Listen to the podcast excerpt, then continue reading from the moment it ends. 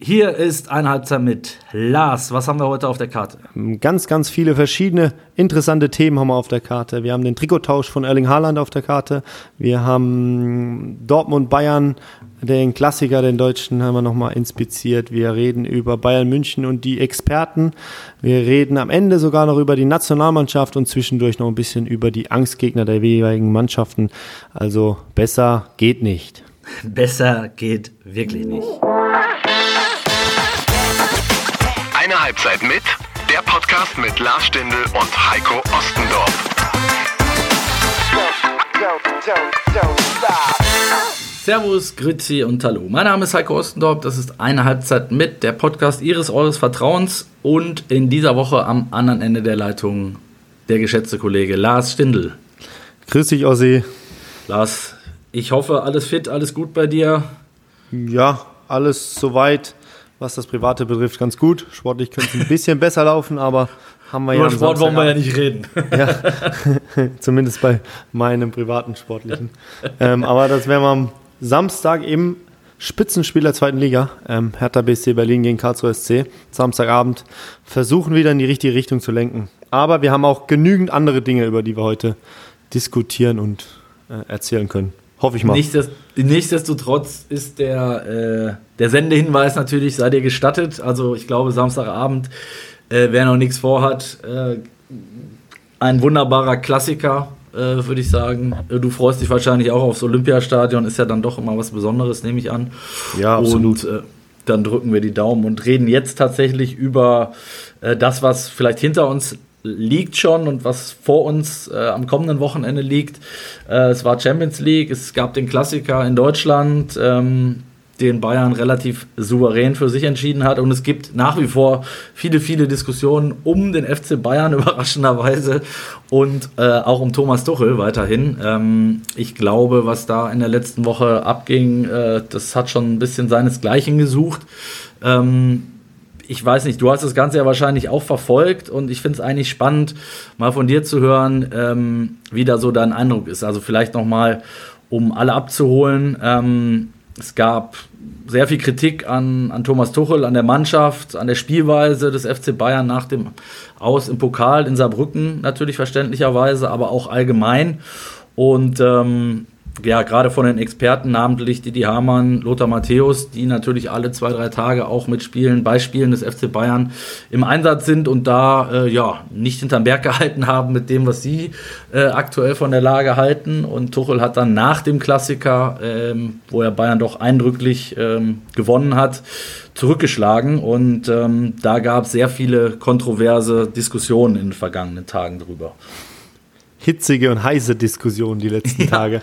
Und ich glaube, jeder hat auch so seinen Senf schon ein Stück weit dazugegeben, aber ich finde es trotzdem sehr, sehr spannend, weil ähm, ein Stück weit wir hier ähm, glücklicherweise einen aus der Medienlandschaft haben und einer aus ein Stück weit näherem sportlichen Daseins. ähm, aber ehrlicherweise muss man ja damit anfangen, dass die Bayern im Pokal ausgeschieden sind. Sehr, sehr unglücklich und jetzt auch schon ähm, in den letzten Jahren leider zu oft zu früh rausgeflogen sind für ihre Verhältnisse.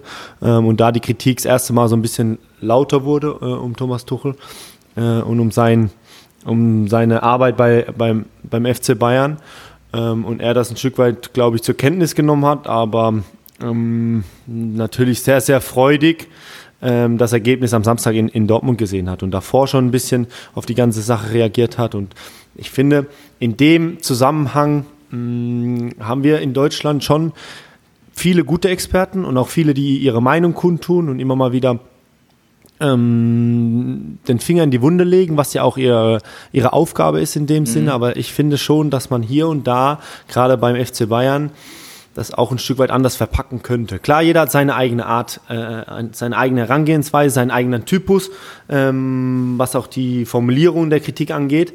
Ähm, aber da zeigt sich halt der schmale Grat und das ist das, glaube ich, was Thomas Tuchel so ein Stück weit ähm, ärgert über die Art und Weise, wie man das formuliert. Also man kann ja hier und da über, über den einen oder anderen diskutieren und, und ich glaube, Lothar ist ja ähm, hat ja eine große Vergangenheit beim FC Bayern und hat sich da in den letzten Jahren zu einem Top-Experten gemacht ähm, und, und Also den findest du gut. Ja, der schätzt die Dinge auch oftmals richtig ein und, und, ja.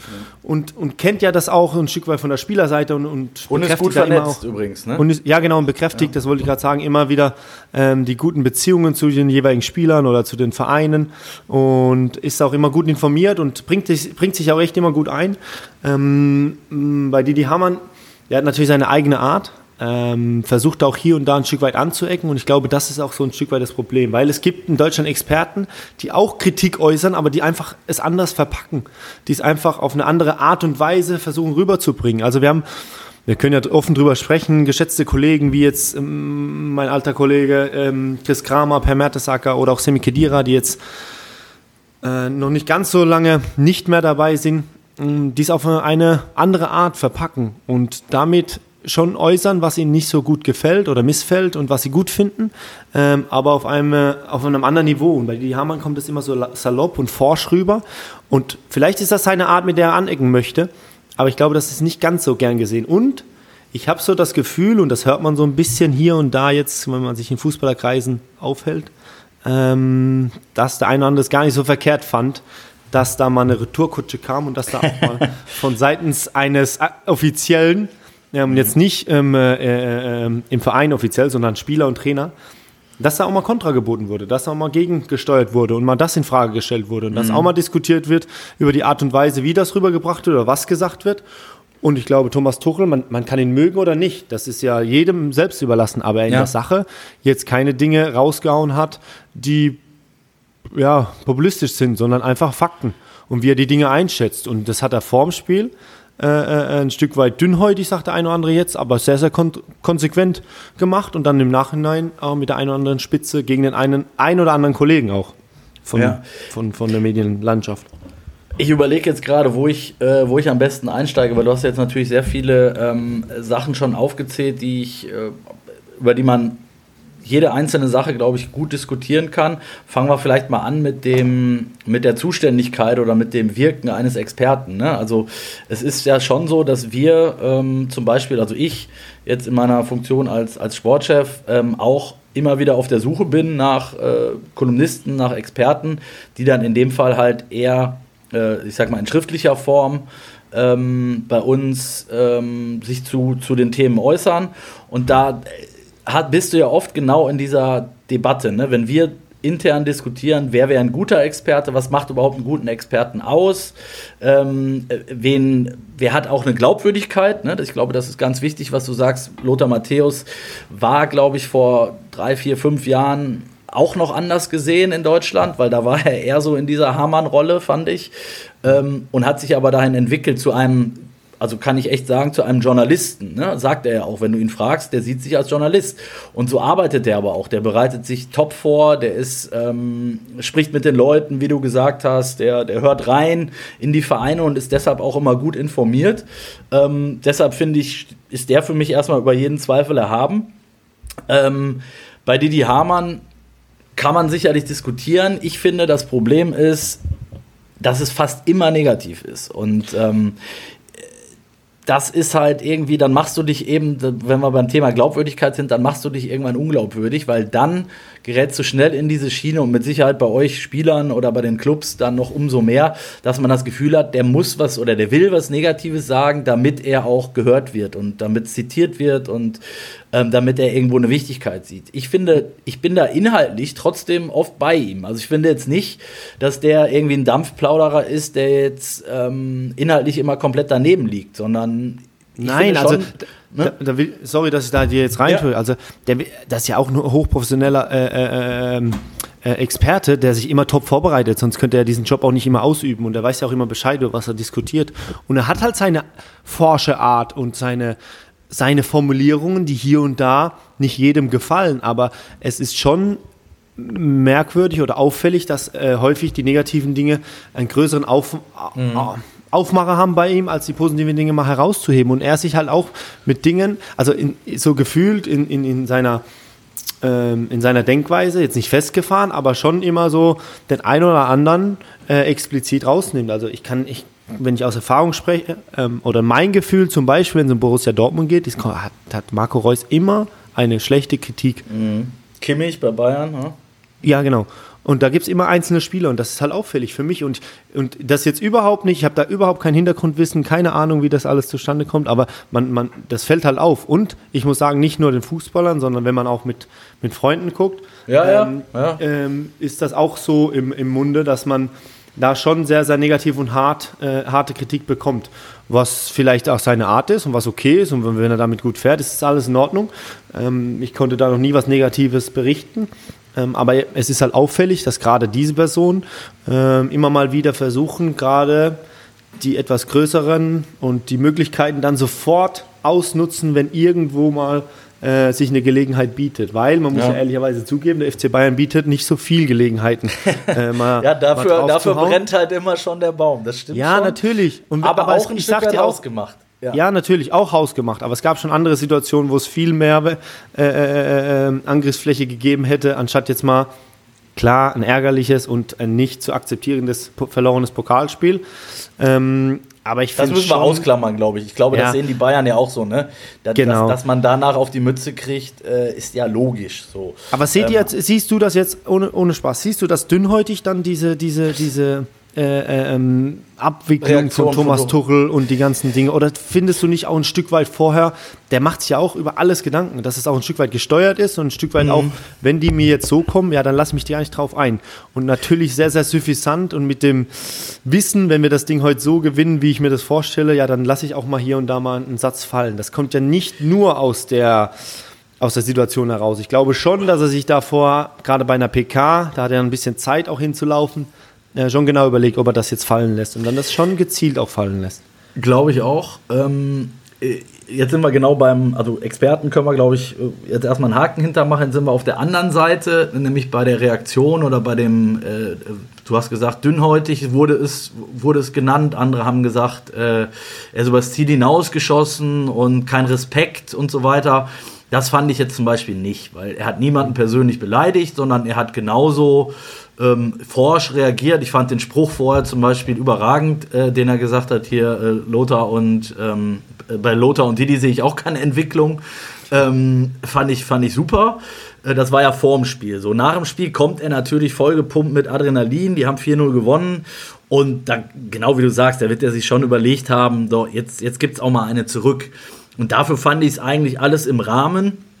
Die Frage ist ja, es wurde nachher viel darüber diskutiert, er nimmt jetzt wieder, äh, er stellt sich wieder in den Vordergrund dadurch, ne? weil er weiß, dass diese Aussagen natürlich auch ähm, überall wieder diskutiert werden, bei uns jetzt auch, obwohl es schon äh, fast eine Woche her ist und so. Ähm, und lenkt damit ja ab von dem Erfolg seiner Mannschaft. Und das haben ihm ja auch viele vorgeworfen. Ich finde, das ist egal in dem Moment, weil ich glaube eher, was du sagst, dass auch gerade innerhalb der Kabine des FC Bayern das mehrheitlich gut gefunden wurde. Also, dass man gesagt hat, so, jetzt hat der Trainer diesen Köppen da auch mal einen äh, zwischen die Hörner gegeben. So glaube ich, dass das mehrheitlich die Meinung in der Mannschaft ist ähm, und wahrscheinlich auch, wenn du in allen Bundesliga-Kabinen eine Umfrage machen würdest, glaube ich, sehe ich, seh ich genauso wie du. Grundsätzlich sage ich aber, es kommt ja und, und jetzt kann ich vielleicht mal so ein bisschen den, den Journalisten Blick geben. Ich kenne Thomas Tuchel halt aus seiner Zeit in Dortmund, da weißt du selber, was da los war. Da war es eigentlich dauerhaft ein, ein, äh, ein, ein Kampf zwischen den Journalisten und, und dem BVB und Tuchel. Die hatten ja intern dann auch irgendwann, haben ja auch irgendwann kein Wort mehr miteinander geredet und so. Ähm, äh, dass das ja oft passiert oder ein, eine, wie soll ich sagen, ähm, äh, nicht ohne Grund passiert, sondern es ist oft so, gerade im Boulevardbereich, ähm, dass, wenn du mit einem Trainer natürlich einen guten, kurzen Draht hast, mhm. ähm, da natürlich auch dann eher mal die schützende Hand drüber gehalten wird. Wenn Ach so, das kommt aber, alles nicht von ungefähr, meinst du? Ja, ich will da jetzt niemandem was unterstellen, aber ich sage, das ist ja ein normaler Reflex auch, ne? Mhm. Äh, dass wenn du sagst, okay, ich kann dem Trainer für einen Hintergrund kann ich dem abends um 10 auch meine WhatsApp schreiben und ich kriege eine Antwort. Oder ich kann den anrufen, wenn ich irgendein Thema habe und weiß, der lügt mich nicht an. Der ist erreichbar und ich muss nicht immer irgendwie den Weg über die Pressestelle oder über sieben Berater gehen und so weiter und so fort. Dann ist das natürlich für einen Journalisten erstmal Gold wert. Und ich sage dir, beim BVB war es zum Beispiel so, da waren die Leute oder die Journalisten, die Reporter waren Kloppo gewohnt der zu vielen einfach über die Jahre ein, ein Top-Verhältnis äh, entwickelt hat und der halt auch so ein Typ ist, der hat dir dann abends von sich aus auch mal geschrieben oder den konntest du auch schreiben. Und das ist natürlich dankbar. Ähm, Tuchel ist da halt komplett anders gestrickt. Ähm, der hat da überhaupt keinen Bock drauf. Also der würde am liebsten sowieso eigentlich, wenn er nicht müsste, äh, gar nicht öffentlich auftreten. Siehst ja auch, der gibt ja auch keine Interviews außerhalb der ähm, Vertragspartner, sage ich mal. Ähm, so, und dann ist das von Anfang an schon mal ein schwierigeres Verhältnis. Weißt du, wie ich Was mein? du ein Stück weit aber mehr nachvollziehen kannst, wenn du ähm, auf der anderen Seite stehst, also auf der Genau. sportlichen Genau. Seite. Und ich sage jetzt gar nicht, ob das gut oder schlecht ist. Ich sage nur, es ist irgendwo normal, ne? ähm, dass sich das so entwickelt. Und ähm, natürlich wirken dann da auch, das weißt du auch, da wirken Berater noch mit im Hintergrund. Ähm, es ist ja ein Geben und Nehmen in so einer Konstellation. Und das ist, stelle ich mir vor, ich weiß das von Wolf auch, da haben wir auch schon öfter darüber diskutiert. Er sagt ja auch, manche Trainer, die kann ich, ähm, die kann ich am Abend vorm Spiel anrufen und die sagen mir genau, wie sie morgen spielen. In dem Wissen, dass ich dann aber auch die Schnauze halte bis zum, äh, bis zum äh, Anpfiff. Also kein, kein Geheimnisausplauder, sie haben dadurch keinen Nachteil. Er hat aber einen riesen Vorteil, weil er natürlich äh, Hintergründe hat vom Trainer und vielleicht auch den Zuschauern dann besser erklären kann, warum wie aufgestellt wurde oder warum der spielt und der andere nicht oder was er sich taktisch äh, vorgenommen hat und so, so ein bisschen Inside, Hintergrund. Ja, ja, Information ist natürlich auch ein Vorteil in der in Genau, dann hilft das so jemanden wie Wolf, hilft das natürlich enorm. Und genauso äh, hilft es dem, dem Reporter XY, wenn er eben, wie ich gerade sagte, vom Trainer hier und da mal ähm, Info bekommt. Aber da brauchst du gerade im Fußball schon ein sehr, sehr hohes Vertrauensverhältnis. Ja. Äh, und musst du dir aufbauen, weil das sind ja schon sehr, sehr brisante Dinge, die dann so auf die Art preisgegeben werden.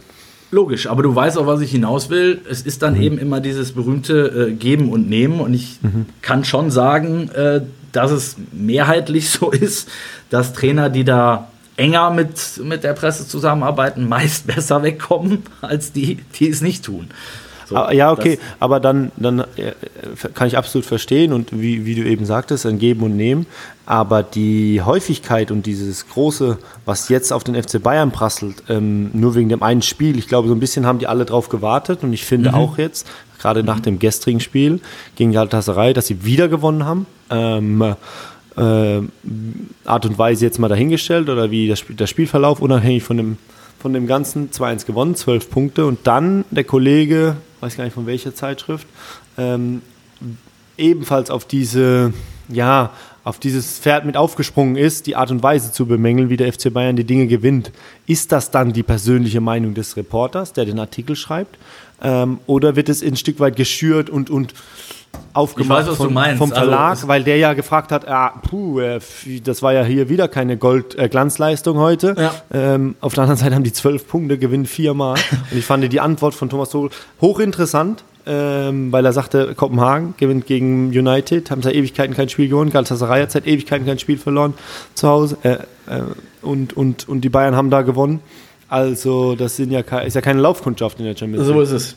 Ja, absolut. Also da habe ich zum Beispiel auch, da verstehe ich zu 100% den Trainer, dass wenn du dann nach so einem Spiel und äh, die Serie ist ja unfassbar, die Bayern da mittlerweile in der Champions League hingelegt hat und ähm, Galatasaray und Kopenhagen sind jetzt nicht die, die ganz großen Namen, aber dass die aus einer starken Form kamen und so, das ist ja, hat Tuchel ja alle Argumente auf seiner Seite.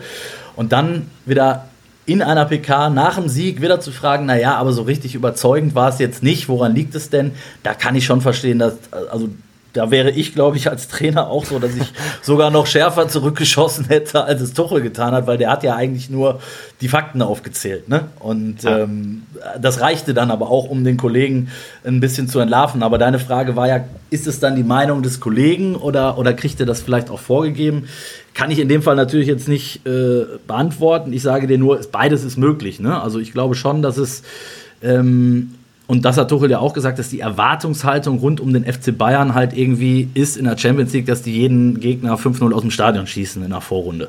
Egal ob zu Hause, egal ob auswärts, egal mit wie viel Verletzten, egal ähm, zu welchem Zeitpunkt. Und das ist natürlich irgendwie ein bisschen, bisschen gaga auch, ehrlicherweise. Weil guck dir andere Mannschaften an in der Champions League, die tun sich deutlich schwerer. Bayern marschiert da jedes Mal durch. Ähm, also ich glaube, da gibt es ihnen erstmal gar nichts vorzuwerfen. Ne? Und Tuchel war ja auch, fand ich in der Begründung super, ähm, wie er gesagt hat, naja, was heißt denn glänzen? Ist dann vielleicht, manchmal glänzt halt das Ergebnis So, und, und damit, finde ich, hat er total recht. Weil wenn du in so einer Phase, wo Bayern jetzt ist, wo du ja eigentlich schon durch bist, dann trotzdem gewinnst und, und diese Serie weiter ausbaust, wieder vorzeitig fürs Achtelfinale qualifiziert bist, dann, äh, dann brauchst du da wirklich nicht noch rummäkeln. Und das ist ja. dann oft wirklich gesucht. Ne? Ja, das habe ich gestern das Gefühl gehabt. Das ist wirklich gesucht, weil äh, man muss ja am Ende des Tages auch mal äh, sagen, das ist Champions League. Also das sind die besten Mannschaften Europas. Da, mh, egal aus welchem Land oder aus welcher Liga da die kommen, die können alle schon kicken. Und, die, und man sieht ja auch, äh, wenn man die Ergebnisse verfolgt, die Leistungsdichte, äh, mhm. nicht nur im Fußball, auch in der, in der Spitze, in der Champions League, ist einfach immer enger, immer enger. Es gibt ein, zwei Mannschaften, die ein bisschen rausstechen. Das ist für mich so ein bisschen Manchester City und Bayern München, die ihre Dinge immer gewinnen, äh, wo es auch keine Zweifel so richtig gibt. Mhm. Aber ansonsten ist das halt ein brutaler Wettbewerb und es gibt halt ganz, ganz viele gute Spieler. Die breite Masse wird immer besser und die Leistungsdichte immer enger, äh, äh, auch in der Champions League. Und da jedes Mal diese Serie hinzulegen über die Jahre schon in der Vorrunde ähm, und dann da noch so künstlich. Dich rechtfertigen zu müssen. Ja, dich rechtfertigen zu müssen, warum du jetzt schon wieder äh, viermal gewonnen hast und nur 2-1. also da kann ich auch mal jeden Trainer verstehen, dem da ja. die Hutschnur platzt. Weil ja, wir sehen es ja bei den anderen äh, ja. Mannschaften in der Champions League, ist, es, es, ist nicht so einfach. Es ist einfach schwierig. Und wir sollten froh sein, dass wir die Bayern haben in Deutschland. Und, um jetzt zum Thema Champions League zu kommen, können wir froh sein, dass die anderen Mannschaften auch so punkten, weil vielleicht ähm, sehen wir doch ein paar mehr Mannschaften in der, im Achtelfinale als vielleicht noch nach ein, zwei Spieltagen der Champions League gedacht. Genau, also RB ist durch, hatte mit Verlaub aber auch eine leichtere ja. Gruppe, würde ich jetzt mal sagen, ne, im Vergleich zumindest zum BVB, ähm, die jetzt Newcastle zweimal geschlagen haben. Ich fand am Dienstag äh, so mit das beste Spiel, was ich in dieser Saison gesehen habe, gemacht haben. Damit auch äh, die richtige Antwort nach dem enttäuschenden Spiel gegen Bayern gegeben haben. Also auch da international beim BVB ähm, äh, alles in Ordnung. Ähm, trotzdem sind sie natürlich noch nicht durch. Ne? Die Ausgangslage ist tricky, finde ich. Ähm, spielt jetzt, glaube ich, in Mailand richtig, wenn ich es im Kopf habe. Und dann das letzte Spiel gegen, ähm, gegen PSG. Ja, und die dann auch noch nicht durch sein werden. Also wenn es für die um was geht und die mit voller Kapelle da auflaufen, dann musst du die halt auch zu Hause erstmal schlagen. Von daher bin ich noch vorsichtig, da mit dem BVB äh, ins Achtelfinale zu reden, aber sie haben zumindest alle Chancen. Ne? Nee, nee, ich und, will die nicht ins Achtelfinale. Ich dachte ja. nur nach den ersten zwei Spielen ja, ja. sah das Ganze nicht so rosig aus und wenn ich dann die ersten fünf Minuten in beziehungsweise die ersten paar Minuten in Newcastle gesehen habe, wo es abging in beide Richtungen und dachte, ey, wenn das in die falsche Richtung kippt, dann wird es wirklich ganz schwer für den BVB, aber natürlich mit den zwei Siegen und ich bin da bei dir am, ähm, am Dienstag, das war schon äh, ein super Spiel vom BVB, sehr reif, sehr abgeklärt, hier ja. und da ein bisschen Fortune gehabt, aber das brauchst du, ist ja ganz normal. Ähm, und dann verdient gegen, ja, Newcastle ist schon eine richtig, richtig gute Truppe. Ist nicht umsonst in England Vierter geworden letztes Jahr. Ähm, da so zu bestehen, zweimal vor allem, das hat schon, ähm, das zeugt schon von Qualität. Aber du sagst, in Mailand sage ich ganz schwierig und PSG, also das wird noch, das wird ja von vornherein klar gewesen, die spannendste Gruppe, aber hat sich auch ähm, herausgestellt, ja. bis zum letzten Spieltag geht es da. Ähm, ja. Aber trotzdem, da sind aus deutscher Sicht natürlich die Daumen gedrückt. Dass wir vielleicht sogar eine dritte Mannschaft im Achtelfinale haben, wäre mal wieder cool. Willst du noch, damit wir den BVB auch zumachen können, willst du noch einen Satz zum Klassiker sagen? Weil ähm, da hatte man sich natürlich schon, glaube ich, äh, aus schwarz-gelber Sicht deutlich mehr versprochen, äh, zumal daher die Ausgangslage so war. Bayern kam eben aus dieser äh, Pokalniederlage. Äh, es gab, der, der, ganze Verein stand wieder gefühlt in Flammen. Äh, dieses Theater mit Tuchel haben wir besprochen. Und äh, dann war so die Meinung bei allen Dortmundern, die ich so kenne, ob intern wie extern, wenn nicht jetzt, wann dann? Und dann kriegst du 4-0 auf die Mütze. Wie hast du es gesehen? Ja, es war schon. Also ich fand das Ergebnis fand ich okay. Ne? Also Bayern war von Anfang an, macht halt auch dann die frühen Tore. Äh, ich fand Dortmund hat so ein bisschen naiv gespielt, das hat mich überrascht. Ähm, also sind da so ein bisschen irgendwie reingelaufen, war, war mein Eindruck. Aber wenn du dann recht früh gegen Bayern 2-0 hinten liegst, ist es natürlich auch so schwer, ne? müssen wir auch nicht drüber reden. Ja, Und ähm, es ist sicherlich eine Enttäuschung gewesen, weil du nicht diesen Makel los wirst, ja, äh, dann gewinnst du halt auch nie was national, wenn du Bayern nicht irgendwann mal schlägst. Ne? Das ist das, das habe ich mir heute, ja, als du mir das gestern Abend geschrieben hast, ähm, und wir kurz ähm, das nochmal anreißen wollten, habe ich mir auch so ein paar Gedanken gemacht, warum das, warum der BVB das nicht hinbekommt und die Bayern einfach immer gerade gegen Dortmund on top sind. Also wirklich mhm. ähm, bis in die Haarspitze motiviert und auch ja, in Dortmund natürlich ärgerlich die ersten zwei Tore, aber die kommen ja nicht von ungefähr. Auch das ähm, mhm. Standardtor darfst du natürlich so leicht nicht kriegen. Gerade gegen Bayern ist immer schwierig, wenn du dann noch ein Standardtor dazu bekommst, äh, Gegentor. Aber wie sie es auch rausgespielt haben. Die Dortmund haben sich viel vorgenommen und haben natürlich, du sagst naiv, aber ein bisschen vielleicht hier hoch, äh, ein bisschen höher zu pressen, ja. die Bayern unter Druck zu setzen nach dem Spiel. Mal gucken, ob es wirklich äh, Möglichkeiten gibt und sie hier und da ein bisschen länger nachdenken. Aber die haben es herausragend gelöst, wirklich gute Lösungen gefunden, äh, das Spiel aufgezogen und es gab eigentlich zu keinem Zeitpunkt des Spiels so das Gefühl, es könnte nochmal kippen. Es war die ja. eine Situation vor der Halbzeit, als ja. Malen, glaube ich, drüber schießt, wo du genau. denkst in, mit der letzten Aktion, ähm, vielleicht dann nochmal sammeln in der zweiten Halbzeit. Ähm, aber über das ganze Spiel eigentlich Bayern mm, hochverdient, auch klar besser gewesen in diesem stimmungsvollen Stadion, ähm, dem allem getrotzt. Ja, muss man, hätte ich, Hätte es ein bisschen enger erwartet. Ich dachte schon, dass die Bayern das wieder ziehen, aber ich habe gedacht, ein bisschen enger. Aber das ist schwierig zu erklären. Ähm, als Fußballer selbst, der ab und zu dran, drin stand, ähm, dass es einfach gegen manche Mannschaften nicht so funktioniert. Also es gibt einfach Mannschaften, da, das hört sich jetzt sehr, sehr banal an, der, Zuschauer wird, äh, der Zuhörer wird sich an den Kopf fassen, aber es gibt Mannschaften, da weißt du einfach, heute sieht es sehr gut aus oder die Wahrscheinlichkeit ist sehr hoch, dass du gewinnst. Und dann gibt es aber auch immer wieder Spiele, wo du denkst, oh, da muss schon viel passen heute.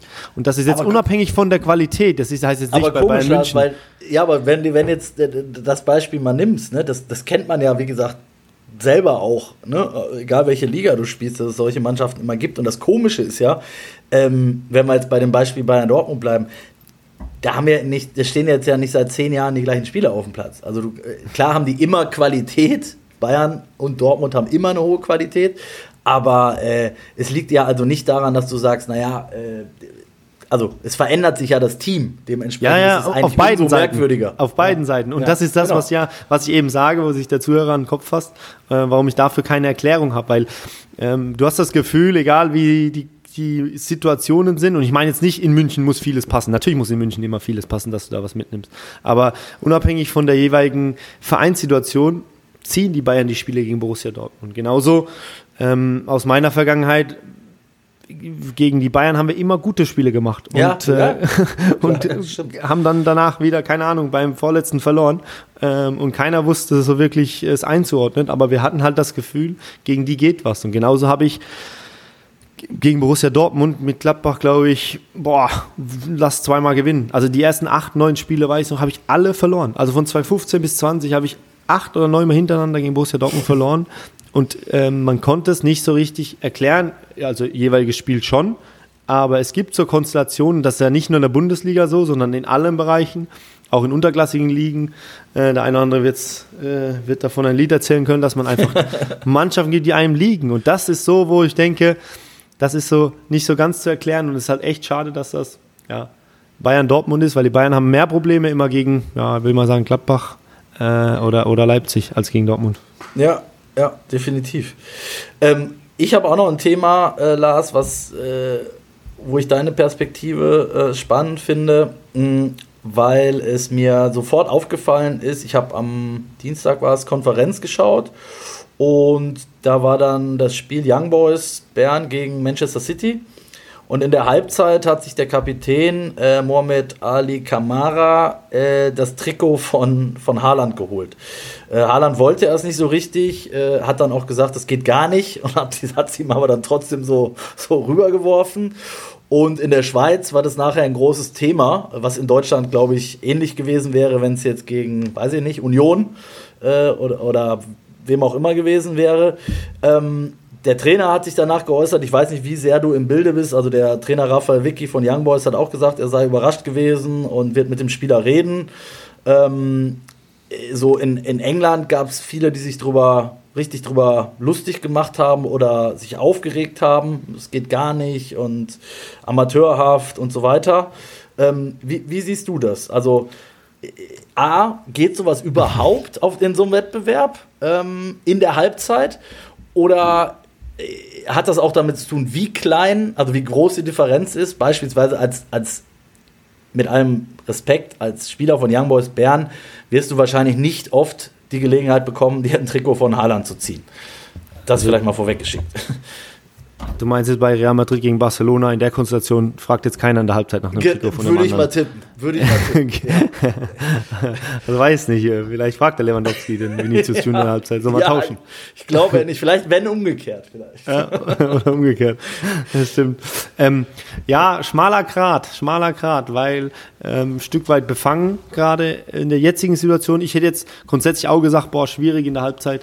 Ähm, das Trikot zu tauschen, wobei der Fokus und alles drum und dran kann dann am Ende des Tages jeder für sich selbst entscheiden. Ich, ich bin schon immer ähm, dabei, erstmal, ähm, also bei mir war es zumindest so, immer erstmal mich selbst zu sammeln, in die Kabine zu gehen ähm, und dann sich ein Stück weit mit dem Spiel auseinanderzusetzen mm, und wenn überhaupt, dann erst nach dem Spiel, wie es oftmals der Fall ist, ähm, das Trikot zu tauschen. Ich habe das auch ganz selten auf dem Platz gemacht, äh, meistens mhm. in der Kabine oder danach einfach. Auch aus äh, den Gründen? Oder? Ja, ja, aber das ist eine persönliche Meinung. Also ich, ich, ich für mich hätte jetzt kein Problem damit, wenn er das tauscht, das soll er machen, gerne.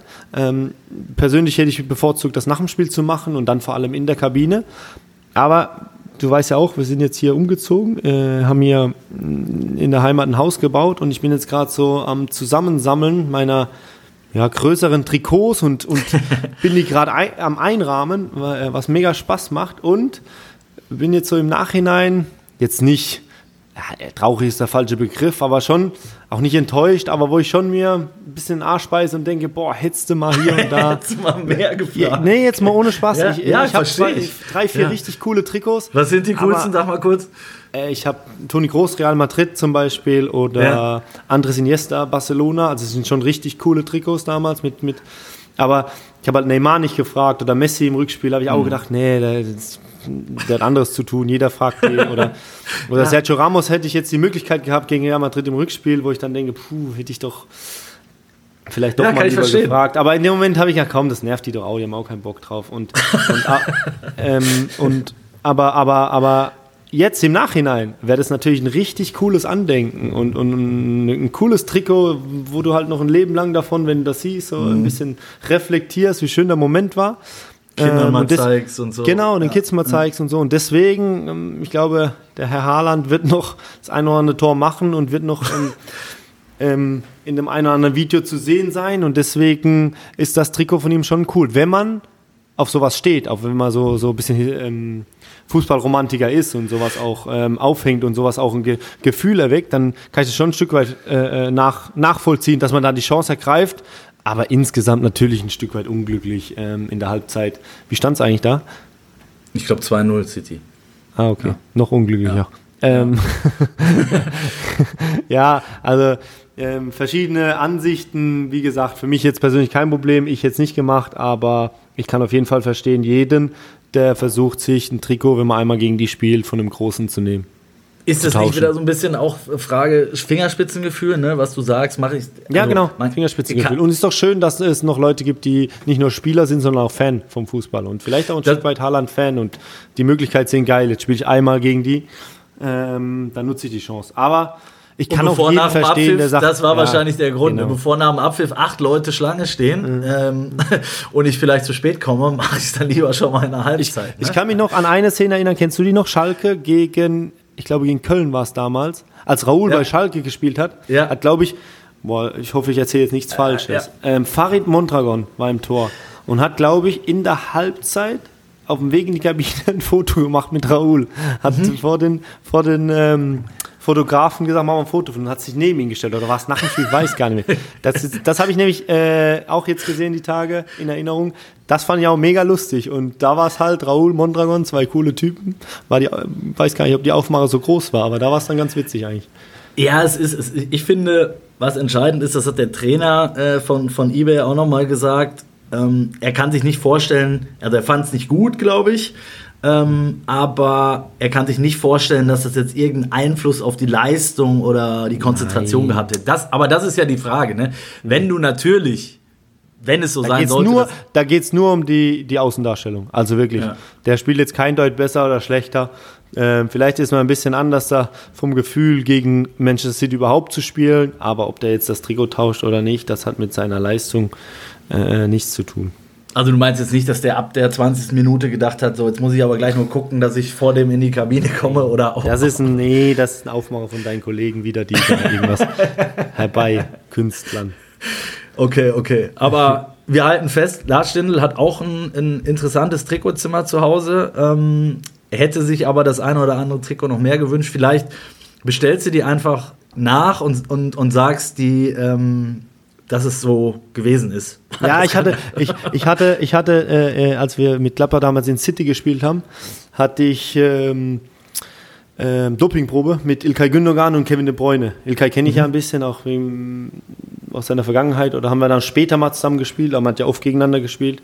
Ähm, aber wir haben dann so klar verloren und da war ich so gefrustet über mich selbst, dass ich gar keinen Bock hatte, irgendwas zu tauschen und war mhm. einfach sauer und hat mir dann, glaube ich, einen Tag später oder zwei Tage später schon den Arsch gebissen und dachte, das glaubst du jetzt nicht. Saß du mit den beiden in der Kabine, zwei solch großartige Spieler und hast es nicht auf die Kette bekommen, einfach mal zu fragen, komm, wir tauschen das Trikot oder kann mir einer von euch, ist ja egal von beiden, ja. äh, das Trikot geben, weil das wäre natürlich auch ein richtig cooles Trikot gewesen. Definitiv. Aber habe ein also, Rückspiel getauscht mit Bernardo Silva, auch ein super Spiel. Da habe ich dann gedacht, mir egal. Ich, ich frage jetzt, mir egal. Wie viele wie viel Trikots hast du ungefähr? Äh, weißt du schon? Kannst du überblicken? Ja, also in der Champions League dann relativ häufig getauscht, bis auf die Momente, die dann wirklich sehr frustrierend waren. Ähm, da habe ich so sechs, sieben Stück und dann in der Bundesliga, boah, da habe ich schon ähm, richtig coole Trikots auch getauscht. Da gehört es ja auch eigentlich dazu, oder? So nach dem, äh, nach dem Spiel, dass man mit irgendwem das Trikot tauscht. Da werden ja auf dich auch mal Leute zugekommen sein. Ähm, äh, ja, hier und da. Und man muss sagen, was cool ist, wenn man dann lang, was, was wirklich cool ist, wenn man dann lang gegeneinander gespielt hat, hat aber sich nie so kennengelernt, so privat, aber man hat lang gegeneinander gespielt und sich immer wieder hier auf dem Spielfeld bekriegt. Dann kommt irgendwann der Zeitpunkt, wo man halt dann ein bisschen mehr quatscht und dann auch mal das Trikot tauscht, einfach nur, weil man halt schon ewig ja, gegeneinander gespielt hat. Ja, ich finde es auch grundsätzlich, finde ich es eher positiv. In der Halbzeit bin ich bei dir kann man darüber diskutieren, wenn es dann noch vor, vor laufender TV-Kamera passiert. Ist klar, muss man damit rechnen, dass es Diskussionen gibt, äh, glaube ich auch. Aber ist jetzt dann am Ende auch nicht kriegsentscheidend. Ne? Ich, ich fand es jetzt von, von Haaland eher ein bisschen Panne äh, zu sagen, naja, das macht man nicht. Also dann, dann hätte ich es ihm halt auch nicht gegeben. Also weißt du, entweder gebe ich es ihm, dann ist es ein Haken hinter. Oder ich sage, verpiss dich, äh, komm nach dem Spiel nochmal. Ja, aber das ist auch, aber ich kann dir sagen, Ossi, das ist unangenehm auf dem Spiel, wenn du jemanden fragst, können wir das Trikot tauschen und der sagt einfach, nee.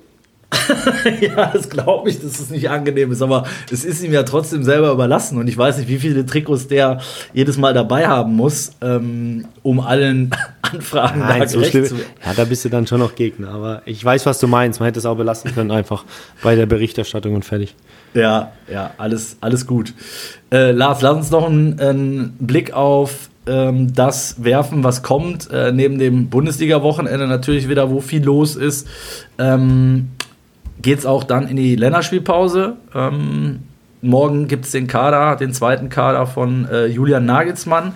Gibt es irgendwen, wo du sagst, ähm, und du weißt ja, wir sind hier immer, dadurch, dass wir donnerstags abends erscheinen, äh, ist freitags morgens, wenn die meisten uns zuhören, das Aufgebot schon raus. Also du bist jetzt unter Druck zu sagen, gibt es einen, von dem du glaubst, dass Nagelsmann ihn jetzt aus dem Hut zaubert, der äh, überraschen könnte, so wie äh, ja, zuletzt Flick zum Beispiel mit Pascal Groß oder, also Beispiele gab es ja zuletzt genug. Ähm, es wird aktuell viel diskutiert über Duxch, der einen guten Lauf hat. Ähm, kannst du dir vorstellen, dass er noch einen zweiten Stürmertypen holt? Ähm, vielleicht auch, ja. weil Füllkuchen Duxch dich kennen zum Beispiel?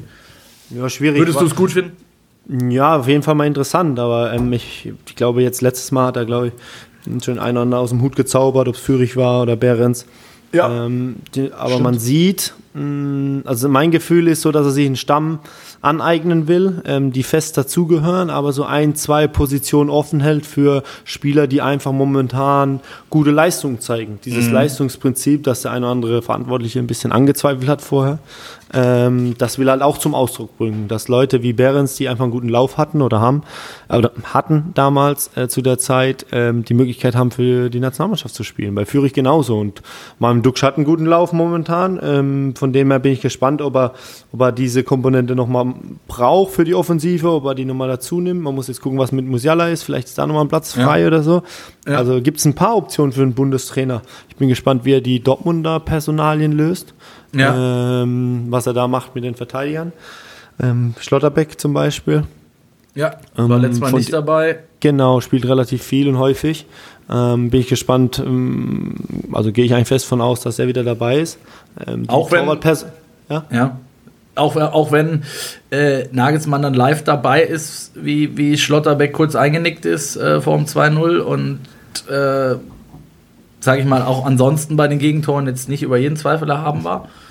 Ja, weil er grundsätzlich einfach eine solide und gute äh, äh Saison spielt. Und die Situation, dass natürlich genau er in Nahaufnahme kommt, ein Schmunzeln auspackt und dann in dem Moment das Tor fällt. Man hätte ja auch ganz andere Hummels oder Co. und Co. Ja. Äh, in Nahaufnahme nehmen können, da hätte man das gar nicht mitbekommen. Ähm, war ganz glücklich für den TV-Zuschauer beziehungsweise für die Kollegen, ähm, dass sie das eingefangen haben. Aber da, so, ähm, das werden so die spannendsten Dinge sein. Ich bin mal gespannt. Ähm, Geheimtipp habe ich ein bisschen Maxi Bayer von Hoffenheim. Mhm. Ähm, mal gucken, ob ich damit richtig liege. Ähm, dass der vielleicht den Fuß mal in die Tür kriegt bei der Nationalmannschaft. Aber ansonsten werden wir viele sehen äh, von letztem Mal und werden ähm, ja, zwei interessante Spiele äh, vor der Brust haben. Bin, ich bin echt gespannt, freue mich wieder drauf. Wir sind ja eh so ein bisschen hier auch Nationalmannschaft-Podcast geworden, haben viel gesprochen in den letzten Wochen. Ja. Ihr habt letztes Mal das Thema neuer Terstegen noch aufgemacht. Mal neuer wird nicht teilnehmen, habe ich gehört. Ja, richtig. Ähm, Hätte ich, hätte ich eigentlich schon damals, wollte ich euch eigentlich zurufen, als ihr darüber diskutiert habt. Ich glaube nicht, ich glaube, dass er die Zeit ein bisschen nutzt, äh, äh, für sich einfach nach der langen Phase, ähm, auch mal das Wochenende nochmal frei macht, bevor es dann in den letzten Akt geht äh, diesen Jahres. Von dem her, ich bin gespannt, was, ja. Weißt was ich gedacht hätte, warum er, warum es anders ist? Ich hätte gedacht, man kann ja zum Beispiel auch sagen, der kommt jetzt mit dazu, ähm, spielt aber noch nicht oder kommt nur ein paar Tage mit dazu, ähm, eben weil er die, weil er die Pause auch noch braucht oder die Regeneration dann und, und, und vielleicht in München das einfacher ist. Das kann ich alles verstehen.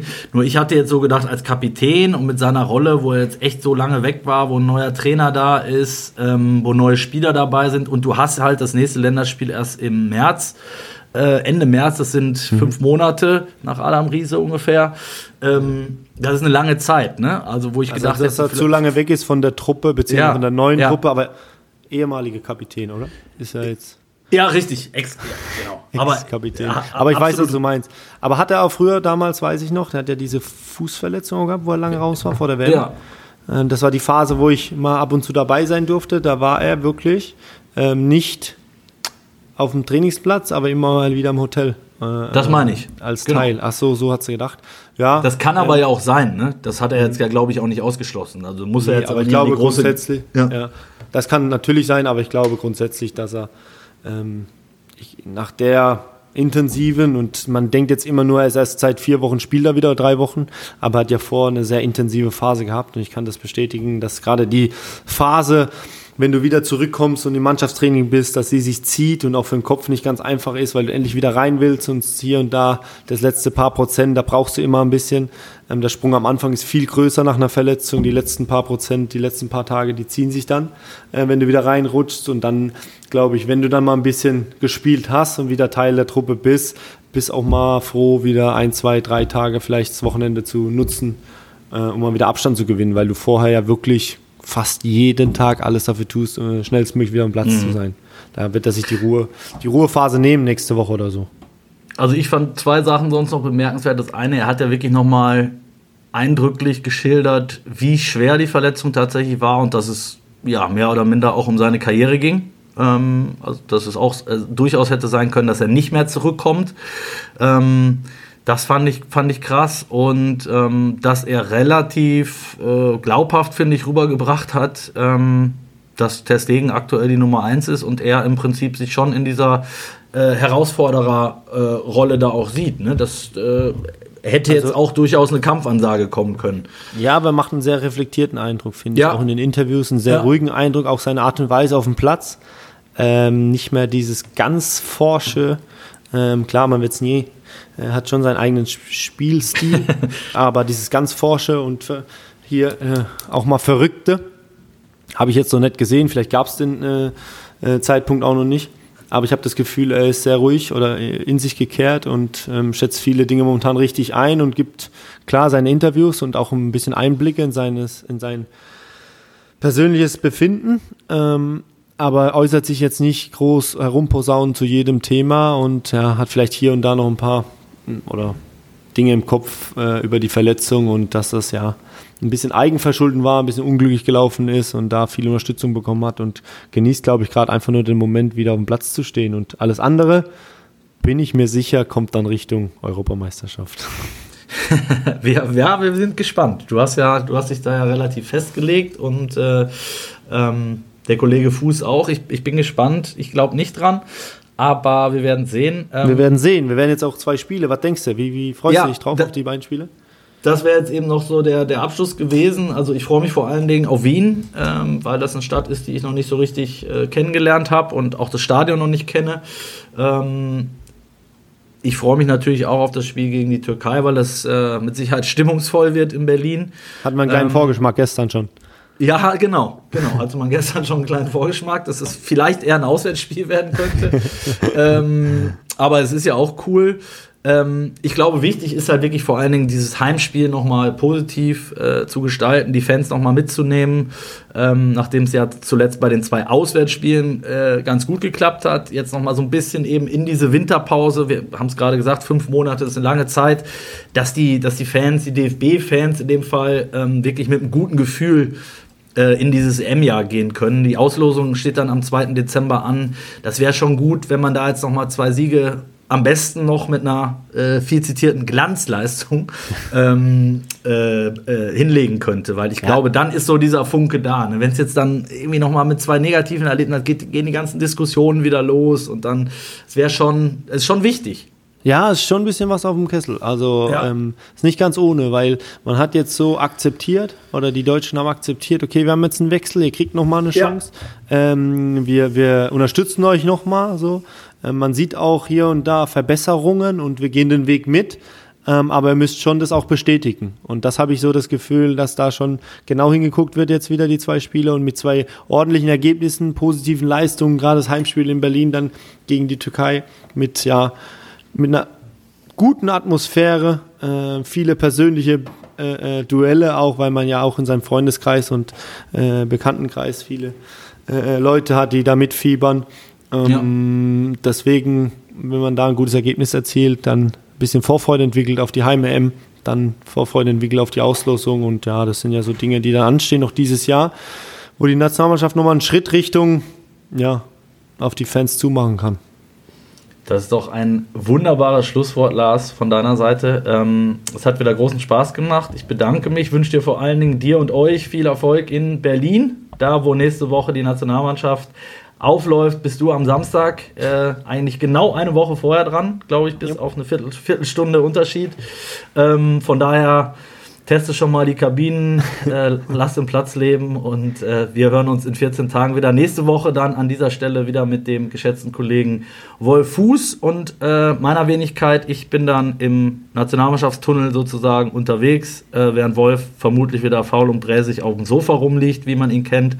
Ähm, und, und ich hoffe, er forciert äh, unsere, unser Anliegen mit Sylvester Stallone im Podcast, wie ja. Ich hoffe, wir ja, gehen noch mal ein paar Minuten drauf ein nächste Woche. Das ich habe ihn, ja, aus dem, ich, ich hab ihn ja letzte Woche drauf angesprochen. Ja, ich weiß, weiß. Das ja. müssen wir weiter dranbleiben. Also da müssen wir Zusammenarbeit oder ein Podcast mit ihm. Also anders geht's nicht, finde ich auch. Also das, das ist das Mindeste, was man verlangen kann. Also, äh, viel Glück, bleibt gesund, passt auf euch auf und ähm, bleibt uns weiter gewogen. Setzt die Glocke bei Spotify, bei Apple Podcasts, wo auch immer ihr uns zuhört oder runterladet. Ansonsten findet ihr auch alle Informationen wie immer in den Show Notes oder bei Instagram unter eine Halbzeit mit. Viel Spaß. Ciao, ciao.